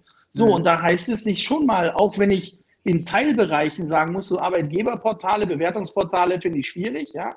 Aber mhm. es geht auch darum, was erzählen andere, die in unserer Branche arbeiten, in ihren Social-Media-Plattformen, in ihren Filterblasen und all sowas. Und ich glaube, mhm. Wenn wir einen Ruck durch unsere Branche kriegen, dass wir es ehrlich meinen, dass wir wertschätzen, mhm. miteinander umgehen, dann mhm. ist das so ein bisschen spread the word. Dann wird, the word, dann wird die Mund-zu-Mund-Propaganda wird laufen und dann kommen Leute auch wieder zurück. Weil ganz ehrlich, die Führungsthemen, das ist völlig egal, ob es in der Hotellerie ist oder in irgendwelchen anderen Unternehmen. Du hast immer Probleme mit schlechten Führungskräften. Und wenn es uns gelingt, eine Führungskultur in unserer Branche wieder zu etablieren, wo die Leute sagen, ich gehe gerne in Hotellerie, dann werden wir einfach über die Schwarmintelligenz die Leute wieder zurück bei uns gewinnen. Bin ich, ich glaube, fest von überzeugt. Ich glaube, was Amen. wir auch brauchen, ganz kurz, Alex, sorry, äh, was wir brauchen, ist auch Ehrlichkeit und eine gewisse, äh, nicht eine gewisse, Gerechtigkeit. Also wir sollten schon offen zu den, zu den Leuten sein, äh, sein und mit denen offen reden, aber auch Gerechtigkeit in, in Sachen, wie wir etwas handeln. Äh, nicht ein Mitarbeiter kann besser oder anders sein oder anders. Und ich glaube, das ist alles, das, wie, was wir auch vorhin besprochen haben. äh, ist es, äh, können wir vier Tage oder fünf Tage Wochen. Das ist ja nicht so sagen, nur Mitarbeiter oder nur diese Kosten oder nur jenes. Das ist ein Paket davon. Ich glaube, wenn wir die Mitarbeiter, wenn wir neue Leute aus anderen Branchen zurückgewinnen wollen oder neu, generell Mitarbeiter ha halten wollen, dann müssen wir im, im Denken auch anders werden. Wir können nicht dieses Denken, der, äh, der darf hier umsonst ein Bier trinken und gut ist es. So ist es nicht. Das wird auch nie erfolgreich sein. Ja. Haben wir noch eine Frage? Haben wir noch mehr Fragen? Ja. Äh, ich habe noch eine Frage, die wir noch nicht gestellt haben. Ja. Was bedeutet ah. Hiamo? Äh, Hiamo kommt tatsächlich aus dem Hawaiianischen und heißt so viel wie Erlebnis, Experience oder Ausruhen. Und ähm, das ist so ein bisschen für uns dieses Thema, da hatten wir vorhin drüber gesprochen, über die 700-Prinzipien. Ich muss jetzt mal gucken, wenn, wenn einigermaßen äh, Travel wieder möglich ist und ich das mit meinem kleinen Sohn hinkriege, dann werden wir nach Hawaii fliegen. Ich habe da einen ganz alten hawaiianischen Spirituellen, der das lehrt. Dann werde ich mhm. erstmal selbst ein paar Wochen dort verbringen, hoffentlich mit dem. Und, äh, und dann wird auch jedes Teammitglied von uns, also in den einzelnen Häusern, äh, auf diese Lehre ausgebildet. Das heißt aber nicht, dass wir das alles jetzt, ähm, das alles jetzt komplett so machen, ähm, sondern es ist für uns eher das Thema, dass wir unterstützen zu einer ganzheitlichen Lebenseinstellung, also eine Unterstützung zu einer ganzheitlichen Lebenseinstellung geben werden. Und da sind halt viele Themen dabei, die finden sich auch in anderen, sage ich mal, Religionen oder Richtungen wieder. So ein Thema wie Energy flows where awareness goes. Ja, also die Energie mhm. geht dahin, wo dein Bewusstsein ist und all solche Themen. Aber ich glaube, Zef, wir hatten vorhin das Thema, was hat die Corona-Zeit gebracht? Ich glaube, dass die Corona-Zeit auch wahnsinnig viel Leuten gezeigt hat, dass sie irgendetwas brauchen, wo sie Halt finden können. Ja. Und das sind die Richtlinien und die Rahmenbedingungen, die du vorhin aufgezählt hast. Ich brauche auch in einem Unternehmen klare Spielregeln, klare Rahmenbedingungen, äh, die jeder weiß und äh, an die ich mich halten kann. Das gibt Sicherheit. Ja, nicht umsonst sagt man, Routine sets you free. Ja. Routinen mhm. helfen dir dabei, äh, Sicherheit. Ist er weg oder bin ich weg? Ja, was ist wieder da? Ja? Du ah, warst kurz weg, da. Marco. Bin ich raus? Nee, nee jetzt bist du wieder da. Läuft. Warte. Läuft. Hast einen Anruf reinbekommen, ne? Wir sehen ja. dich. Also alles ah. gut. Moment. Ja, kauf das Hotel. Alles gut. Kauf das Hotel. Alles gut. Also, wir haben live. Marco hat ein neues Hotel gekauft in. Äh Jetzt bin ich wieder da. Ja, Sehr gut. Du bist da. Äußere Ordnung schafft innere Ordnung, wollte ich noch sagen. Und jetzt hat mich einer angerufen und hat mir das Zitat zerschossen. Sauerei. Okay. Ich habe eine letzte Frage, ganz kurz. Eine letzte, und ich glaube, da müssen wir auch irgendwann fertig werden, aber von mir aus können wir weitermachen. Wofür bist du wirklich dankbar? Für meinen kleinen Sohn. Ich bin wahnsinnig dankbar für meinen kleinen Sohn. Das ist mit Abstand das Schönste, was ich in meinem Leben je erlebt habe, was ich mir zuteil werden durfte. Die, diese Liebe ist sowas ganz Besonderes. Und ehrlich gesagt, er lehrt mich, seitdem er klein ist, viel, viel Demut. Viel, viel Demut ja. und Dankbarkeit. Und äh, das ist für den bin ich wirklich, also das, ja, jetzt muss ich was heulen, aber der steht bei mir über allem. Das ist so wirklich, mein Sohn ist das Wichtigste in meinem Leben. Und dafür bin ich sehr, sehr dankbar, dass ich den habe. Ja, wow. er ist zehn Jahre alt und äh, du hast auch im Vorgespräch auch schon gesagt, wir leben hier so wie eine Art WG und es tut einfach so gut. Es ist ein ganz anderes Leben, aber es tut so gut. Frühstück machen morgens ja. Ist, weißt du, wenn, die, wenn, der dich in den Arm, wenn der dich in den Arm nimmt, dagegen ist alles andere also relativ. Ja. Und ich habe auch damals, wir haben äh, wir haben große, große Themen gehabt, auch im Umgangsverfahren und sowas. Und ich habe auch während der Zeit mit Redison und auch früher, ich habe nie einen Termin mit ihm ausfallen lassen. Also das, der, das war mir wichtiger als alles andere. Jede Vorstandssitzung, mhm. jedes Ding, da hätten auch Deals verfliegen können. Also wirklich, da ist mhm. wirklich Energy flows where awareness goes und meine Awareness ist komplett bei ihm. Ja. Ja, und da, ne, das ist ein typischer, ne, hier aus den äh, Hunde-Prinzipen, äh, Aloha. Ne? Liebe heißt glücklich ja. sein mit dir und anderen. Ja. Genau. ich glaube, also heute ja. bin ich Hallo. glücklich, meine Lieben. Äh, ja. ähm, ich bin glücklich. Ich war ein für mich ein ganz toller Talk, lieber Markus. Äh, Markus, Markus, Markus, sorry, warum nicht? Wir hatten dieser, schon viele Markus, aber heute Nein, dieser Lute, so endlich, wir reden so über Lute. Also, äh, lieber Marco, vielen lieben Dank für den tollen Talk. Es hat mir sehr viel Spaß gemacht und äh, danke dir noch mehr für für die Zeit, die, die lange Zeit, die du genommen hast äh, für uns. Mhm. Äh, ehrt uns, äh, sage ich mal auch im Namen von Alex. Absolut. Äh, ja. Wirklich toll und ähm, danke. Und ich hoffe, dass wir uns mal bald wiedersehen. Berlin, Hamburg, wherever. Ähm, ich das, danke euch für die 88. Immer ja. gerne, immer gerne. Wir essen bald jemand Steak bei mir, bei mir in der Meadery. Ja, dann ruf doch mal an, du Geizhals. Du Labertasch. So, ja. Marco, großartig. Ganz, ganz lieben Dank. Äh, liebe Grüße ins Grindelviertel und äh, wir sehen uns Vielen bald Dank, hier. In meinem Viertel, in deinem Viertel. Bleib ähm, doch dran, nicht abschalten. Nein, nein. Okay, äh, Daumen weiter noch eine Aufgabe. Ich, nächste ich habe noch eine Aufgabe. Wir haben nächste ja. Woche einen weiteren Talk, eben 89. Ja. Äh, Dr. Marcel Klinge von der Union der Wirtschaft. Wir reden mal über dieses neue Ding, was da jetzt so rumschwirrt. Und wir freuen uns sehr, die Informationen zu bekommen. Was ist Union der Wirtschaft? Äh, wie, wo, was, warum, weshalb, warum, äh, wieso. Und ja. das ist eben nächste Woche. Marcel. Und eine Frage, die wir stellen werden: Warum ist er nicht mehr im Bundestag? Warum ist er aus dem Bundestag ausgestiegen? Äh, weil er war viele Jahre da auch im Tourismus und äh, für die FDP aktiv. Also da sind wir auch ganz gespannt und freuen uns auf ganz viele Zuschauer nächste Woche hier um 17 Uhr, wie immer, donnerstags. Bis, Bis dann. dann. Ciao, ciao.